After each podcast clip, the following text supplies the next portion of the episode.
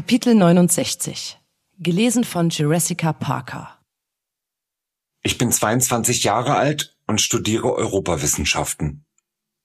Meine Freundin hat mir erzählt, dass sie auf einer Party, auf der wir letztens gemeinsam waren, von mehreren Männern vergewaltigt wurde. Das hat niemand mitbekommen, beziehungsweise war niemand aufmerksam. Meine Freundin ist schwanger. Ich würde ihr so gern helfen, aber die Situation ist so schlimm für mich, dass ich selber ganz hilflos bin. Ich darf doch nicht leiden, das ist doch meiner Freundin passiert. Ich darf doch gar nicht leiden und traurig sein. Ich muss doch stark sein und für sie da sein.